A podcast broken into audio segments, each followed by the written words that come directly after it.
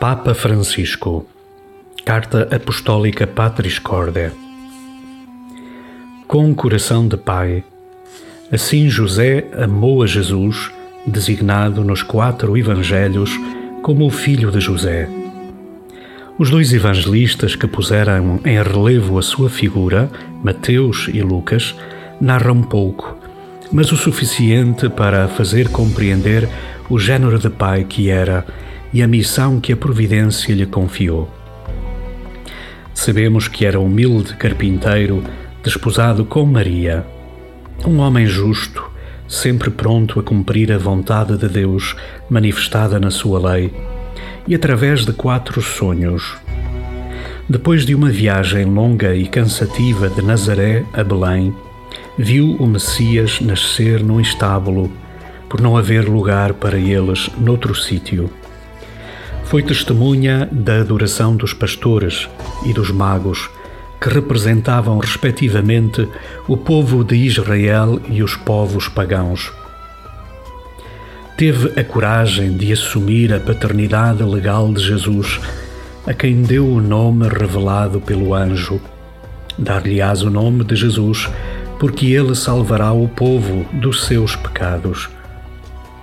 Entre os povos antigos, como se sabe, dar o nome a uma pessoa ou a uma coisa significava conseguir um título de pertença, como fez Adão na narração do Gênesis. No templo, 40 dias depois do nascimento, José, juntamente com a mãe, ofereceu o menino ao Senhor e ouviu surpreendido a profecia que Simeão fez a respeito de Jesus e Maria. Para defender Jesus de Herodes, residiu como estrangeiro no Egito. Regressado à pátria, viveu no recôndito da pequena e ignorada cidade de Nazaré, na Galileia, donde, dizia-se, não sairá nenhum profeta, nem poderá vir alguma coisa boa, longe de Belém, a sua cidade natal, e de Jerusalém, onde se erguia o templo foi precisamente durante uma peregrinação a Jerusalém que perderam Jesus, tinha ele doze anos, e José e Maria, angustiados, andaram à sua procura, acabando por encontrá-lo três dias mais tarde no templo, discutindo com os doutores da lei. Depois de Maria, a Mãe de Deus, nenhum santo ocupa tanto espaço no magistério pontifício como José, seu esposo. Os meus antecessores aprofundaram a mensagem contida nos poucos dados transmitidos pelos Evangelhos para realçar ainda mais o seu papel central na história da salvação. O Beato Pio IX declarou padroeiro da Igreja Católica. O Venerável Pio XII apresentou-o como padroeiro dos operários. E São João Paulo II como guardião do Redentor o povo invoca-o como padroeiro da boa morte.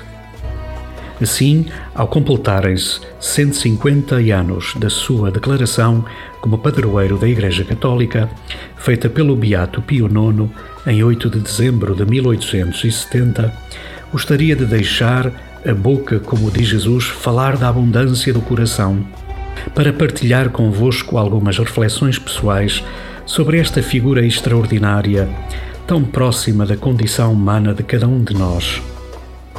Tal desejo foi crescendo ao longo destes meses de pandemia, em que pudemos experimentar, no meio da crise que nos afeta, que as nossas vidas são tecidas e sustentadas por pessoas comuns, habitualmente esquecidas, que não aparecem nas parangonas dos jornais e revistas, nem nos grandes palcos do último sucesso, mas que hoje estão, sem dúvida, a escrever os acontecimentos decisivos da nossa história.